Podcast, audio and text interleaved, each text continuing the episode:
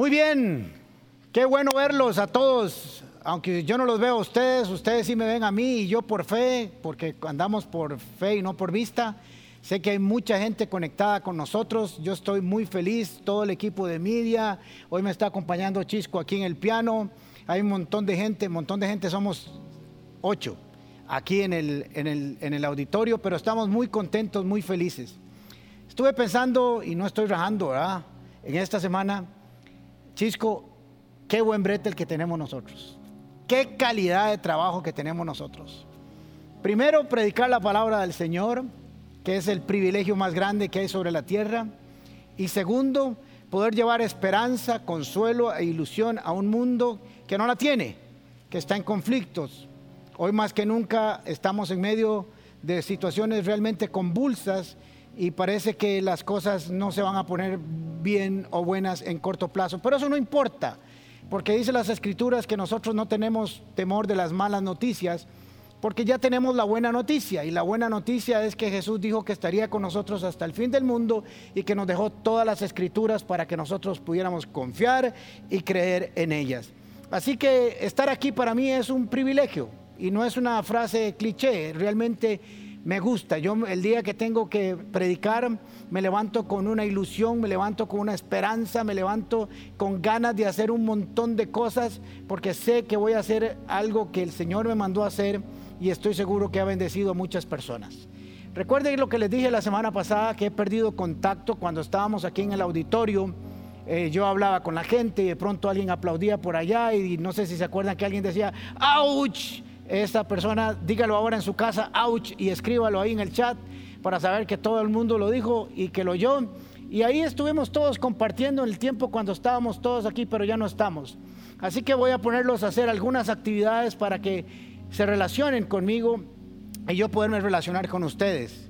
Así que levántese un momento, si está muy acostado, si está tirado, si está medio dormido, levántese de la cama, dígale que está a su lado, si está con alguien, dígale, prepárese porque la palabra que va a recibir hoy es un palabrón. ¿Es así o no, muchachos, hoy?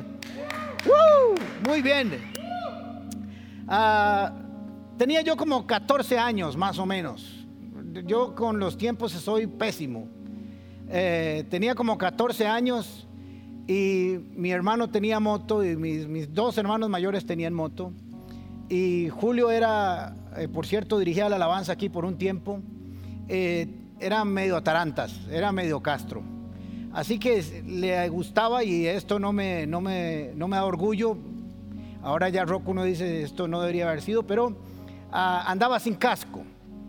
Y de pronto pasaba enfrente de la casa y gritaba, portón, portón, y ya abríamos el portón, se metía soplado y atrás venía una patrulla. Así que una tarde comenzó a, lo que decimos aquí en Costa Rica, a vacilar, a burlarse de la policía sin casco y lo andaban persiguiendo y por todo lado y era aquello un show porque era un barrio pequeño y de pronto como a 30 metros de la casa o 40 metros de la casa se topa con la policía y le, lo detienen, pero él deja la moto ahí y muy inteligentemente agarra y se va y se mete soplado a la casa y se cierra. Pero nosotros, mi hermano Manuel y yo, nos vamos a ver qué, está pasando con la moto. Y entonces yo tengo 14 años y le digo a, a, a mi hermano mayor, a Manuel, le digo, este, quítele todo porque ahí se lo roban. Antes pasaba eso, ¿verdad? Que detenían los vehículos o las motos, las llevaban a un lugar ahí que no sabemos si de pronto venían sin espejos o sin stop o algo así. Y en lo que yo digo, quítele todo porque ahí se lo roban, me agarran dos policías de aquí a aquí, yo a los 14 años, y me llevan arrestado hacia la patrulla. Pero mi hermano Manuel, que estaba ahí, que estaba un poquito gordito, este, se metió en medio de la policía y este, digamos que este soy yo y él está aquí y trataban de llevarme y decía, vean que no pongo resistencia, vean que no pongo resistencia. Claro, los policías hubieran sido sabios, sueltan un brazo y me salen por el otro, pero estaba en medio, entonces no avanzábamos ni ellos para nosotros. Así que nos metieron a los dos en la patrulla y nos llevaron a la cárcel. Así que su pastor estuvo en la cárcel un ratito a los 15 años. Pero no habíamos hecho nada. Realmente lo único que yo dije fue quítele todo porque ahí se lo roban y obviamente de alguna manera ofendía a los policías, lo cual no haría ahora ni recomendaría. Y nos llevaron a la cárcel, ahí por, por, el Cuestemoras, donde estaba la primera comisaría o no sé cuál era la segunda. y me meten ahí a un calabozo y había un muchacho realmente jovencito, era menor de edad. Ahora, no debíamos de estar ni él ni yo porque éramos menores de edad y no podíamos estar en una celda donde eh, fuera un lugar de mayores, ya ahí había una violación a los derechos de la niñez. Pobrecito este niñito, lo arrestaron. Y mi hermano lo meten a un calabozo, después él me cuenta, con lo que decimos aquí en Costa Rica es un pintón, ¿verdad? De esos que hablan así, mae, ¿qué le dice? ¿Qué hizo usted para que lo metieran aquí en la chirola, mae? Y no sé cuánto y no sé cómo. Y mi hermanillo, eh, yo no hice nada, traté de defender a mi hermanillo y, no pasó nada. Le dice, madre, sí, a mí me arrestaron porque mi madre me mandó a arrestarle, dice el chavalo. Le dice, ah, sí, y diga conmigo, le decía, mi madre es una... Y mi hermano decía, ¿cómo voy a decir yo eso? Diga conmigo, le decía. Y mi hermano, su madre es... Y que mi madre es esto y mi hermanillo... Y entonces le dice el el, que estaba ahí en la celda le dice, ¿y usted qué hace? Le dice. Le dice mi hermanillo, yo soy músico, para aquellos que tienen cierta edad del grupo amigos, y le dice, cante algo. Y bueno, ahí, hay una prisión si hay, que había que cantar, si un prisionero así le decía a uno ahí, había que cantar. Entonces con una monedilla comenzaba tocando ahí. Y bueno, lo peor de todo es que el que se jaló la torta, mi hermano Julio, estaba en la casa cuando llegamos cenando, porque él se escondió. Pero mi papá era procurador general de la República en ese tiempo y realmente no nos habían arrestado con ninguna justificación. Entonces, y yo no podía estar en una celda para adultos. Así que llegó ahí con el fiscal y un montón de gente y no estuvimos ni, ni dos horas ni tres ahí. Pero yo le cuento a mi papá que hay un niño que tiene varios días, creo que semanas de estar ahí arrestado. Y mi papá preguntó, ¿y qué pasa con él? Y entonces se fue con el director de la fuerza pública y se dieron cuenta que ese niño eh, no sabían por qué lo tenían ahí, tenía mucho rato de estar y casi que lo sacaron conmigo atrás y se lo llevaron a un lugar, a un albergue donde era correcto. ¿Para qué estoy contando esta historia que es un poco vacilona, pero realmente no es bonito estar en la cárcel? Porque recordé un pasaje de Pablo y Silas, ah, que fueron arrestados sin haber hecho nada realmente. Más bien todo lo contrario, los arrestaron por haber hecho cosas buenas, por haber liberado a una mujer de sus amos porque era esclava de unos amos que la ponían a hacer brujería y adivinación y hechicería y por predicar el Evangelio. Todos hemos estado de alguna manera en situaciones que consideramos injustas. Casi que todos los que me están oyendo dirían, ¿usted alguna vez ha estado en una situación donde se siente que ha sido juzgado injustamente, que no se lo merece, que no debería estar ahí, que eso no debería haberle pasado. Creo que todos de alguna manera hemos pasado por situaciones así. De hecho, algunos de ustedes están viviendo situaciones que dicen, yo no debería estar aquí, esto fue una injusticia.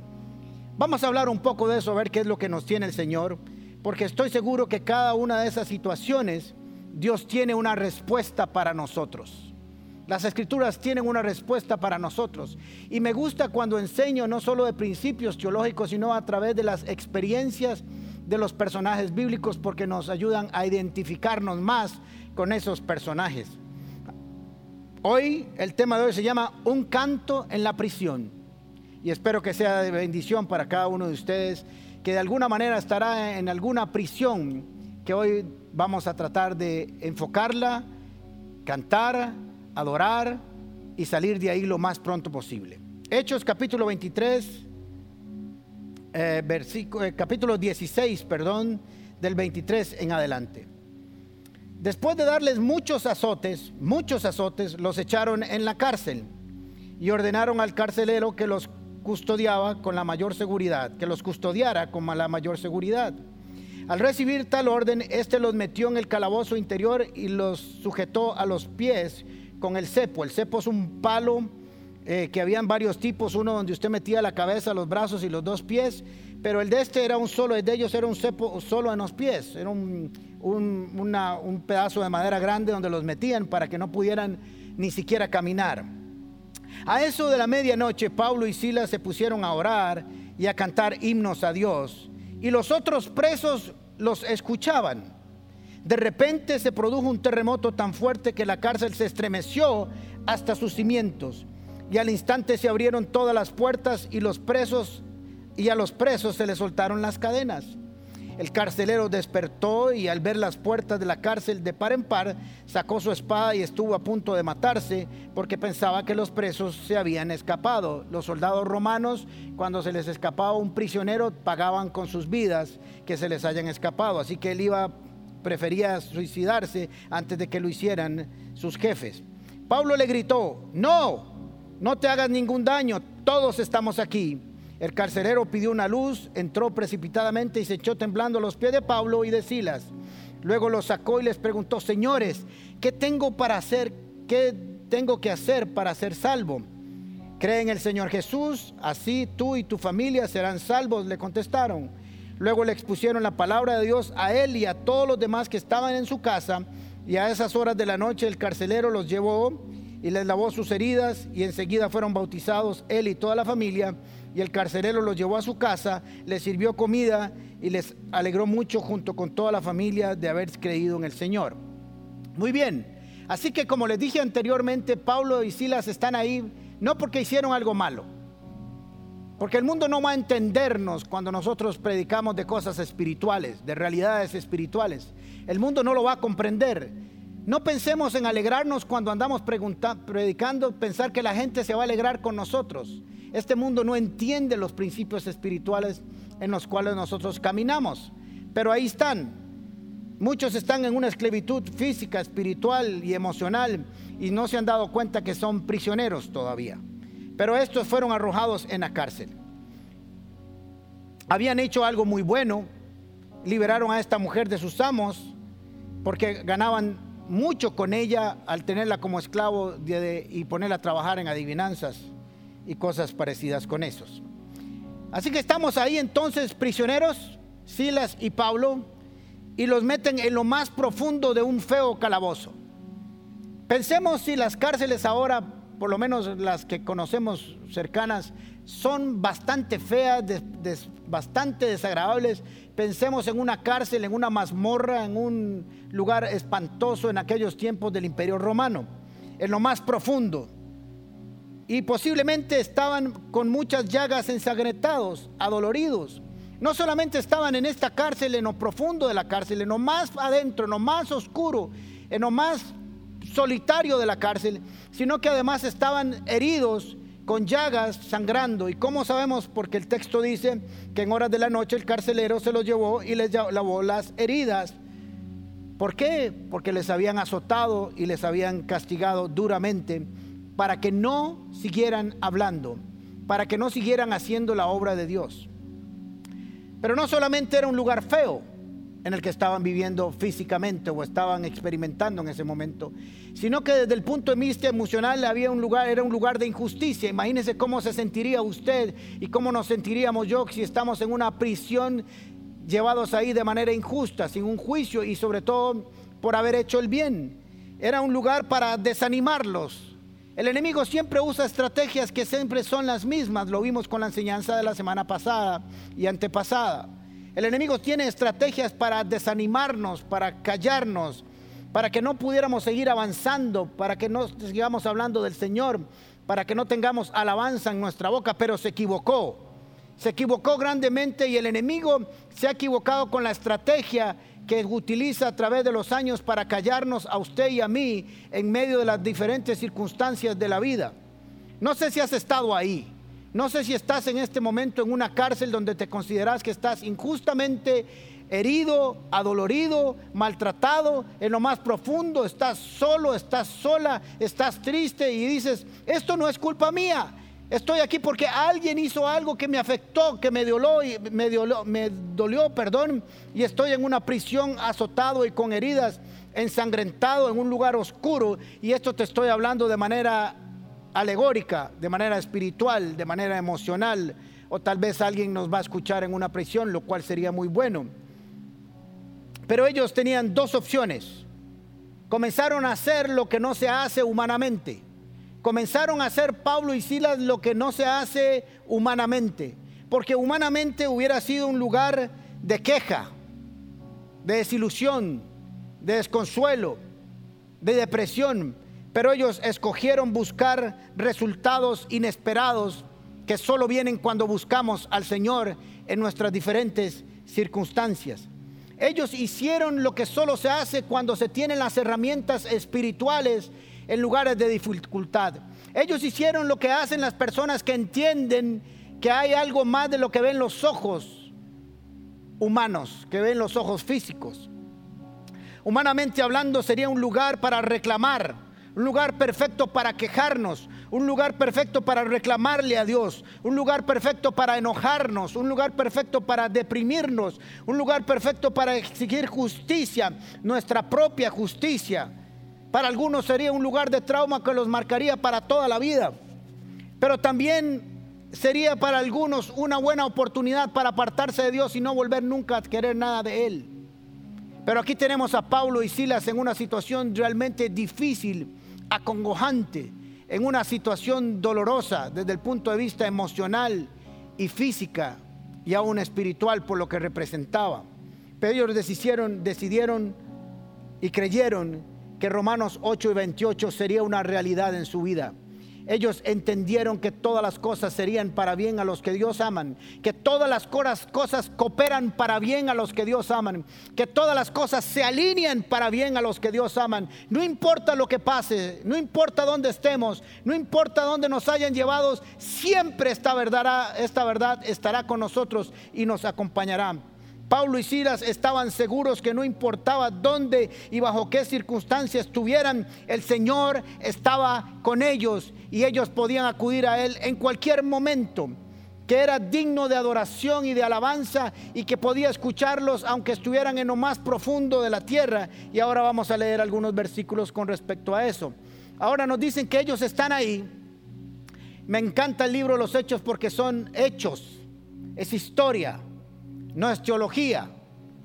Así que nos habla de una realidad que ellos vivieron y que Lucas está escribiendo porque los presenció.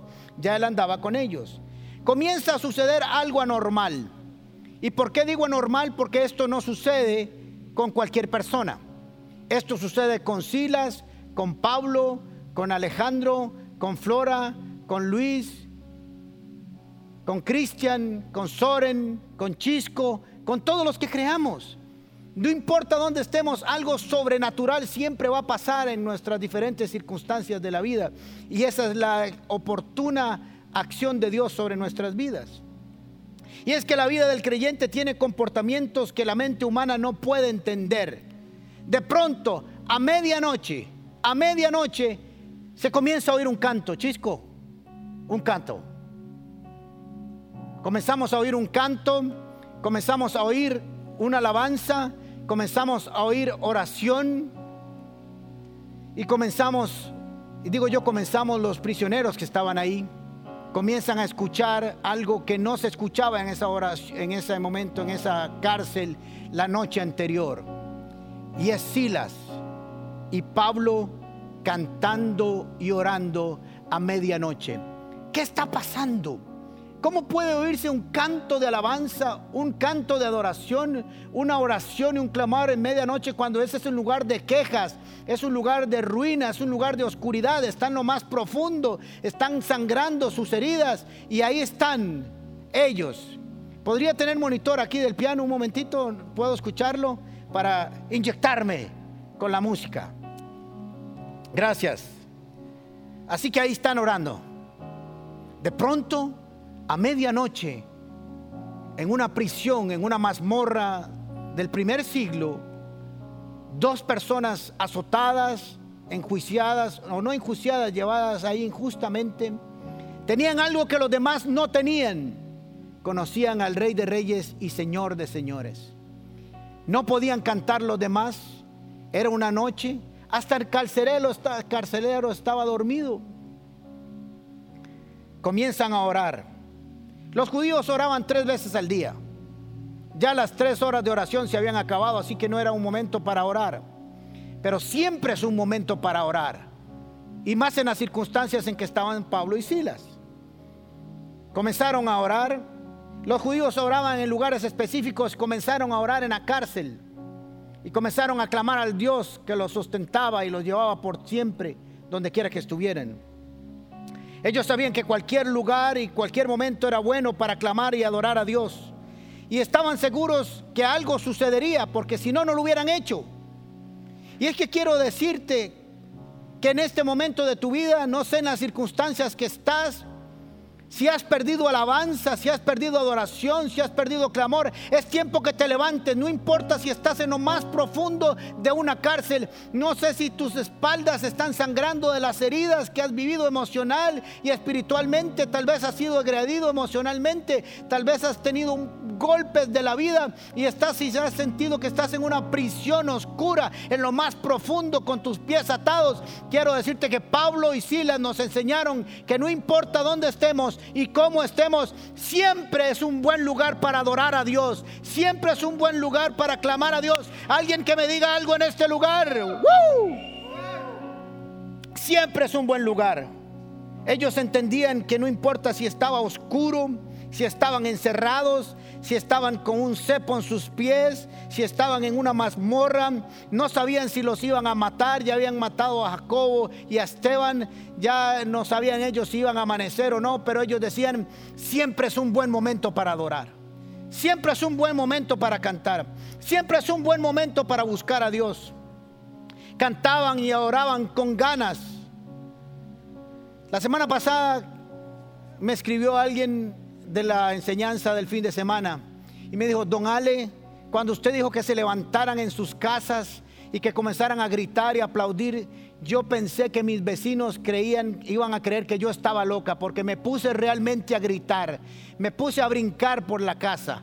Haga eso, haga eso. Yo sé que usted está sentado seguro escuchando en su sala, en la cama, pero yo le voy a pedir que en este momento se levante, haga algo, muévase de esa silla, toque al que está a la par, dígale, estoy oyendo un sermón que me va a levantar, estoy oyendo una palabra de esperanza, levántese de ahí, acomódese, póngase derecho, pegue gritos, dígale, Señor, hoy es un buen tiempo para adorar y cantar, no importa lo que está sucediendo a mi lado, no importa si tengo heridas, no importa si acabo de perder el trabajo, no importa si acaban de cerrar mi empresa, siempre es un buen tiempo para cantar y adorar. Siempre, Chisco, siempre es un buen tiempo para cantar y adorar. Pero me encanta este pasaje. Dice que Silas y Pablo, si Silas y Pablo cantaban tan duro que todos los prisioneros lo oían. Tal vez esos prisioneros dijeron, Vuelvan a ver todos, todos los que están en su casa, dejen lo que están haciendo, dejen de cocinar, dejen de estar texteando, dejen de estar leyendo el periódico, dejen de estar viendo el partido por el otro canal, dejen de hacer, vuélvame a ver un momento, póngame mucha atención porque le estoy hablando a usted, hoy traigo una palabra para usted. Ellos creyeron en lo que estaban haciendo y posiblemente comenzaron a cantar tan duro. Dice, posiblemente no, perdón, dice que cantaban tan duro que todos los prisioneros los oían. Tal vez, tal vez un prisionero se despertó y hace, ay, qué pereza. Ahí hay unos cristianos cantando, orando, cállese, cállese, estoy durmiendo. No dice eso, pero yo supongo porque siempre hay un mal amansado en algún lugar que le dice a alguien que está orando y alabando que se calle. Pero yo les voy a hacer un reto a ustedes. Estos otros prisioneros, oyendo el testimonio de la alabanza y de la adoración de Pablo y Silas, no sabían lo que les esperaba cuando se manifestara el poder de Dios sobre esa alabanza y sobre esa adoración. Siempre habrá razones para no cantar. Siempre habrá razones para no alabar. Siempre. No es el tiempo. Hay gente que no conoce al Señor. Es una fiesta. Ustedes saben de eso. No se los tengo que decir. Siempre hay una excusa para no orar. Siempre hay una muy buena razón para no cantar. Siempre hay una buena razón para no sacar la pandereta. Pero Pablo y Silas entendieron que cualquier lugar era bueno. Sobre todo sabiendo ellos que Dios se manifestaría como lo había hecho en otras ocasiones. De alguna manera hemos aprendido que solo se canta en algunos lugares, que solo se ora en algunos lugares, que hay que respetar a la gente. Sí, hay que respetar a la gente, pero no podemos pasar por encima nuestras convicciones con tal de respetar, de, respetar a la gente. Si Pablo y Silas no se ponen a orar, no se ponen a clamar, nunca hubieran sido también testigos estos prisioneros de una obra tan poderosa como la que vieron. La cárcel parece que es un lugar para estar triste, pero Pablo y Silas nos demuestran que es un lugar para ver la gloria de Dios. Póngame mucha atención en lo que le estoy diciendo. Ellos estaban seguros que aunque el lugar era horripilante, era un buen lugar para ver la gloria de Dios. No sé por lo que estás pasando, no sé por lo que estás viviendo, no sé por dónde estás, si tus pies están atados espiritualmente, si tus pies están atados emocionalmente, no sé si estás atado financieramente, no sé cuál es tu cárcel, pero hoy vengo a decirte que hoy puedes cantar. Levántate de esa silla, hoy puedes orar, levántate de esa cama, a que parezca loco que los vecinos te oigan que estás gritando y estás diciendo, hoy es el día de mi libertad, hoy es el día en que yo puedo salir, hoy es el día en que va a haber un terremoto, hoy es un día en que los vecinos se van a dar cuenta que tú me escuchas, que tú sí escuchas la alabanza y la adoración del pueblo. Quiero oírlo muchachos. Así es. Entendían claramente que la alabanza y la oración tenían un poder extraordinario. No importa la condición física en que estés. Así que estaban, dice, orando y de pronto se produjo un terremoto. ¡Wow! Un terremoto. No solamente se pudieron haber abierto las puertas, se pudieron haber abierto las cadenas. Pero yo me imagino, esto es algo, ustedes saben cómo pienso yo, que está Jesús con el Padre y le dice, ¿oyes eso? ¿Quiénes son? Son Pablo y Silas. ¿Dónde están? Están en una cárcel. Ah, y están alabando al Señor. Y le dice Jesús al papá, papá, ¿qué hacemos? Y le dice el padre, pues démosles un terremoto, hombre. No solamente démosles algo, enviémosles un terremoto que la tierra se mueva por haber esa oración y esa oración llegado hasta el mismo trono de nosotros. Y le dijo Dios, le dijo Jesús al Padre, pues soltémosles un terremoto. Si tiene que haber un terremoto sobre la faz de la tierra para que Dios responda a tu oración, comienza a clamar que algo sucederá en tu vida que sorprenderá a todos los que están a tu alrededor. Así es, muchachos. Había un fiestón espiritual en un lugar donde había tristeza, donde habían penurias, donde había esclavitud, donde habían cadenas, donde estaban atados a sus pies, donde tenían, estaban recostados a las paredes o tirados en el suelo con sus llagas sangrando. Cualquiera decidiría, es tiempo de llorar, es tiempo de quejarse, es tiempo de decir, Señor, no estás conmigo, Señor, me dejaste abandonado, Señor, mira qué injusticia. Pero ellos creyeron todo lo contrario que era un tiempo para ver la gloria de Dios. Es un tiempo para ver la gloria de Dios. Pégale al viejo que está durmiendo y dile, viejo, oiga lo que está diciendo, es un tiempo para ver la gloria de Dios. Y si está solo, vaya al espejo y le arrea al espejo y le dice, es un tiempo para ver la gloria de Dios en medio de esta circunstancia que estamos viviendo. Dios pudo haber abierto las puertas nada más. Pero quiso un terremoto. Señoras, amigos, un terremoto. Solo porque dos personas estaban orando. No dice la Biblia que estuvieran orando por liberación, por, porque Dios los sacara de ahí. No dice, tal vez sí, tal vez no, tal vez solo estaban adorando, diciendo cuán grande eres, tu poder es increíble, Dios, tu gracia y tu manifestación sobre tus hijos es eterna.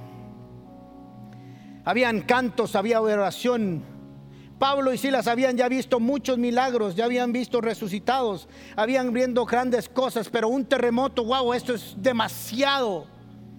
Así que comenzó a temblar. Y de pronto se rompen las cadenas. Se rompe el cepo. Se abren las puertas. Comienza a moverse las paredes. Y comienza a haber libertad para todos los que estaban en la cárcel. Se despertó el carcelero. Yo no quisiera tener ese carcelero conmigo porque estaba ruleando en medio de la alabanza, en medio de la oración y todo el mundo estaba despierto menos él. Pero no importa, por dicha que estaba ahí. Se despertó el carcelero y al ver las puertas de la cárcel de par en par, las puertas de par en par, si hay puertas que han estado cerradas en tu vida por años, yo te digo que es tiempo de que Dios abra puertas delante de ti cuando aún en medio de esa prisión sigues cantando y adorando al Señor. Se abrieron las puertas de la cárcel de par en par, sacó la espada y estuvo a punto de matarse para que porque pensaba que los presos se habían escapado. Ahí vemos el corazón de Pablo. Le dice, no, no te mates. Otro le dice que se mate este para jalar todo de aquí y escapar. Aquí estamos todos juntos porque él sabía lo que le podía pasar si huían. Pablo entendía que lo que estaba sucediendo tenía un propósito espiritual y había sido llamado a predicar el Evangelio de la salvación de Cristo Jesús. Y sabía que era una buena oportunidad para que este hombre le conociera. Tenían dos opciones. Tenían dos opciones Pablo y Silas dos opciones. O se alegraban y oraban y hacían una realidad Romanos 8:28 y esperaban la manifestación de Dios en sus vidas. O se amargaban, entraban en una profunda amargura, en una raíz de amargura y echaban a perder lo que pudo haber sido el mejor momento de sus vidas o uno de los mejores momentos de sus vidas. Te pregunto ahora, ¿por cuál has escogido? ¿Por cuál de las dos? o alegrarte en medio de la cárcel o amargarte. Una raíz de amargura que no te va a dejar salir y te va a dejar encerrado ahí toda la vida, porque eso es lo que Satanás quiere. Y ahora les voy a hablar acerca de la estrategia de Satanás. El Salmo, 100, el Salmo 18, 6 dice, en mi angustia invoqué al Señor, clamé a Dios y Él me escuchó desde su templo, mi clamor llegó a sus oídos. Póngame mucha atención porque este salmo es para que lo pongas hoy en práctica. Vamos a terminar orando, pero esta noche, ustedes en sus casas, o esta tarde, ustedes en sus casas o en su oficina donde están, van a agarrar este salmo y lo van a gritar al cielo. Y no sé, si tembla, alguien oró con mucha fe. En mi angustia invoqué al Señor Clamé a Dios y Él me escuchó desde su templo. Mi clamor llegó a sus oídos. Dos opciones tenían Pablo y Silas. O entraban en un camino de amargura o en un camino de adoración y clamor. Y escogieron por el camino de adoración y clamor. Y recibieron una recompensa. Se hizo una realidad del Salmo 18 en el versículo 6. Quiero decirte que la estrategia del enemigo es la siguiente. Amargarte la vida. Llevarte a prisiones de amargura, de temor, donde tus heridas no son sanadas, donde siempre pasas quejándote, donde sentís que estás en lo más profundo de ese calabozo, donde tus pies no pueden caminar, están amarradas a un palo de madera que no te deja caminar, donde tus manos están atadas, donde hay oscuridad porque estaban en lo más profundo del calabozo y no era que había luz eléctrica ahí o estaba la lámpara o no había luz. Satanás quiere llevarnos a ese lugar, pero no sabe que hoy estabas por escuchar esta prédica. Satanás creía que te iba a llevar a lo más profundo de la oscuridad, pero no sabías que hoy ibas a leer el Salmo 18 versículo 6. Satanás creyó que te iba a dejar abandonado y que nadie se iba a acordar de ti.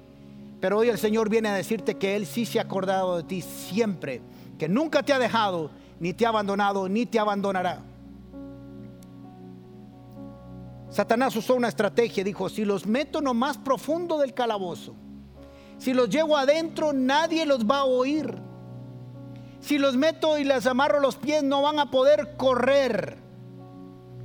Si están en lo más profundo, nadie va a escuchar que piden auxilio. Por eso les dijeron, métanlo en lo más profundo, allá donde hay oscuridad, donde nadie los puede oír, donde si se mueren tal vez nadie se da cuenta. Lo que no sabía Satanás, lo que no sabía Satanás es que Dios sí escucha. Y no importa dónde estés, Él siempre te va a escuchar. Jeremías 23, 29 se le olvidó a Satanás. Se le olvidó al enemigo que dice la palabra de Dios. ¿No es acaso mi palabra como fuego y como martillo que pulveriza la boca, afirma el Señor? ¡Uh! Métale un pianazo a esa vara. ¡Pum! Oigan lo que dice. ¿No es acaso mi palabra como fuego? Si la cárcel donde estás es de madera o es de hierro, el Señor vendrá con su palabra y quemará ese lugar para darte libertad Cualquiera que la necesite encontrará. Solo tienes que proclamar la palabra. Solo tienes que proclamar su palabra. Solo tienes que declarar su palabra. Solo tienes que acordarte de lo que Dios dijo. Y Él vendrá como fuego su palabra y quemará todo lo que impida para que seas libre. Se quemará si es de madera. Se fundirá si es de hierro. Y si es de piedra, dice que es como un martillo que pulveriza la roca. Comienza a declarar la palabra. No importa si estás en una prisión de madera, no importa si estás en una prisión de piedra, la, la palabra golpeará hasta que le hará polvo. Y si tiene que venir un terremoto para que se abra la cárcel, agárrese porque va a ser de 10 grados. La palabra no pasa por alto. El enemigo creyó que si lo metía en lo más profundo, en lo más escondido, Dios no lo oiría. Algunos de ustedes tal vez han pensado en el tiempo que Dios no lo oye, que estás en esa situación porque Dios no te ha escuchado, porque se ha olvidado de ti. Y Satanás quiere que pienses así. Satanás quiere que pienses que Él se ha olvidado de ti que te, Satanás te llevó a lo más profundo de ese calabozo y nadie te puede encontrar. Pero hoy tengo una palabra para ti, dice el Salmo 139. Jamás podría escaparme de tu espíritu. Jamás podría huir de tu presencia. Si subo al cielo, allí estás tú. Si desciendo a la tumba, allí estás tú. Si cabalgo sobre las alas de la mañana, su hábito su hábito junto a los océanos más lejanos, perdón, eh, no, junto a los océanos más lejanos. Aún allí me guiará tu mano y me sostendrá tu fuerza. Podría pedirle a la oscuridad que me ocultara. Oigan lo que viene diciendo este el Señor en este tiempo. Podría pedirle a la oscuridad que me ocultara y a la luz que me rodeara, que se convirtiera en noche, pero ni siquiera en la oscuridad puedo esconderme de ti. Ni siquiera en la oscuridad puedes esconderte de Dios. Satanás creyó que si metía a Pablo y a Silas en lo más oscuro, jamás brillaría una luz sobre ellos. Pero por donde quiera que ellos estuvieran, Dios estaría con ellos. Para ti la noche es tan brillante como el día y la oscuridad y la luz son como lo mismo para ti. Y el carcelero y todos los demás vieron la luz. No sé si estás en una cárcel emocional. No sé si estás en una cárcel física. No sé si estás en una cárcel espiritual. No sé si estás en una cárcel financiera. No sé si estás en una cárcel de una situación familiar. No sé si estás atado con grilletes emocionales y espirituales. Pero yo te digo hoy que toma la estrategia de Pablo y Silas en la cárcel para ver la gloria de Dios, comienza a cantar, comienza a alabar, comienza a adorar al Señor de día y de noche, a tiempo y fuera de tiempo, cuando hayan visitas y cuando no hayan visitas. Si te escuchan los vecinos, no importa, porque hoy se quejarán de que te oyen orando y alabando, pero mañana ellos serán como los reos que estaban en esa cárcel, serán beneficiados del poder de Dios sobre sus vidas. Y si vives en un condominio, el condominio será bendecido y tu familia será bendecida y tu empresa será bendecida. Canta, canta, canta, canta, adora y no pares de hacerlo porque el Señor vendrá en tu ayuda, en tu socorro. Si tiene que quemar la cárcel para que salgas, lo hará. Y si tiene que pulverizar la roca, lo hará. Pero no te dejará en lo profundo de la prisión. Declara ahora que tus puertas, las puertas de las cárceles donde has estado por años, se comienzan a abrir hoy mientras cantas y adoras al Señor. Estoy convencido de eso. Satanás cometió un error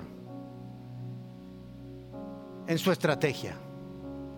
Y es que le puso grilletes, un cepo a los pies de Pablo y Silas los metió en una cárcel, pero cometió un gran error. No les tapó la boca. Y ahora con el COVID-19, que todos aquí andan con tapabocas, podrán ponernos un tapabocas, pero no callarán nuestra boca. Y Satanás cometió un error Porque lo que tuvo que haber hecho con Pablo y Silas fue haberle puesto un bozal para que no hablaran, taparles la boca, porque ellos sí estaban seguros de que sí podían declarar la palabra, que sí podían cantar, que sí podían adorar, que sí podían tener un cántico nuevo, que sí podían oírlo toda la prisión, que todos los carceleros lo oyeron mientras ellos cantaban y alababan al Señor. Estaban seguros de que Dios los estaba escuchando, porque no pueden callarnos. Satanás de que se callaran y que no predicaran el Evangelio, pero los encerró en una cárcel y el carcelero y toda su familia conocieron al Señor, creyeron que los callarían, tuvieron que haberles callado la boca. Y nosotros hoy podemos cantar y adorar al Señor. Hazlo ahí en tu casa, levántase, si está solo, pegue gritos, de vuelta, súbase a la cama, pegue alaridos, pégale la almohada, haga algo, tire los platos de la mesa, haga algo, pero el Señor tiene esperanza consuelo. El Señor va a romper todo lo que tiene que romper para hacerte libre hoy mismo. Amén.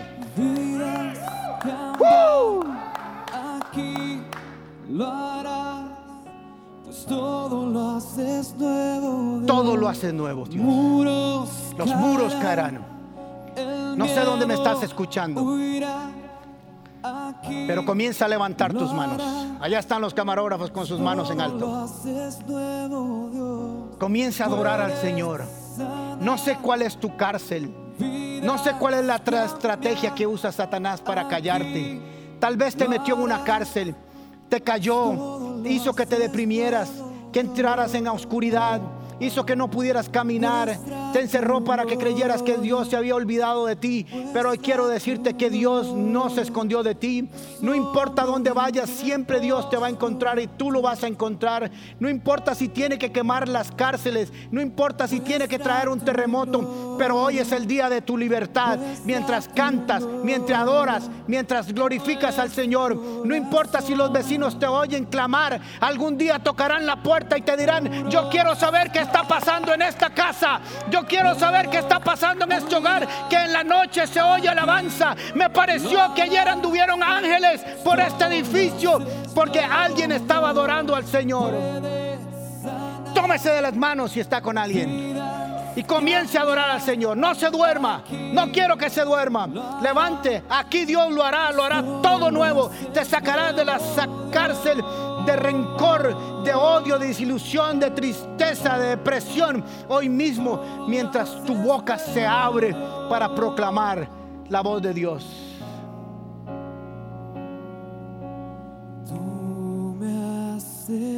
Tú, Dios, nos has hecho libres. Si has estado lleno de temor en este tiempo del COVID, diga, Señor, yo soy libre. Satanás me ha querido meter en esa cadena, en esa cárcel de esclavitud, pero cometió un error. Se le olvidó que todavía podía cantar y se olvidó que todavía podía orar. Me metió en lo más profundo de una depresión, de una angustia, de una tristeza, pero se le olvidó que aún ahí su espíritu me alcanzaría. El Señor está contigo hoy. Voy a orar por ti en este momento para que el Señor y la presencia de, tu de su Espíritu venga sobre tu vida y te toque de una manera especial. Padre, en el nombre de Jesús, en el nombre de Jesús, yo te pido, Padre, que tú manifiestes tu gloria y tu poder sobre mis amigos y amigas, hermanos, hermanos que están oyendo y viendo este mensaje, para que la verdad de tu palabra, Señor, se manifieste, Señor. Tú sabes sus cárceles, tú sabes dónde están metidos, dónde los quiso llevar a Satanás, pero yo sé dónde los quieres sacar tú. Tú lo quieres sacar de las tinieblas a la luz, de la enfermedad a la salud, de la maldición a la bendición. Tú quieres sacarlos, Señor. Tu palabra hará todo para lo cual fue enviada y manifestarás tu gloria sobre ellos. En el nombre de Jesús, no cierres tu boca. Entre más te oprima, entre más profundo te lleve Satanás en esa cárcel, comienza a gritar, que te oigan todos los demás, que tú sigues creyendo y clamando al Señor. Y te aseguro que si tiene que enviar un terremoto para rescatarte, no hay miseria en el reino de los cielos. Y si no conoces al Señor en este momento, si no has entregado tu vida a Él, Si estás en una cárcel de amargura, de tristeza, de desilusión, de depresión, de angustia, de temor, si estás amarrado en una cárcel financiera por las deudas, si tu, si tu familia se ha destruido y estás en una profunda tristeza, yo hoy te digo que abre tu corazón a Jesús, porque si Él te libera, serás verdaderamente libre. Y dile, Señor Jesús, abro mi corazón y mi vida a ti. Te entrego mi corazón. Escribe mi nombre en el libro la vida y lávame con tu sangre para ser salvo. En el nombre de Jesús. Amén. Que el Señor les bendiga, les llene de su paz y de su gloria. Aplaudan aquí para todos los que van a ser libres. ¿Quiénes son libres? Y nos cuentan su testimonio de en cuántas casas hubo hoy un terremoto espiritual y cuántos de ustedes fueron libres en el nombre de Jesús. Nos vemos la otra semana y que el Señor les bendiga. Amén, amén y amén. Gracias. Muchas gracias por acompañarnos el día de hoy. Les contamos que tenemos todas nuestras actividades semanales, grupos paz, talleres y muchas actividades más para ustedes. Si quieren más información pueden entrar a paz.cr o a nuestras redes sociales. Los esperamos de vuelta aquí en Paz Online. Chao.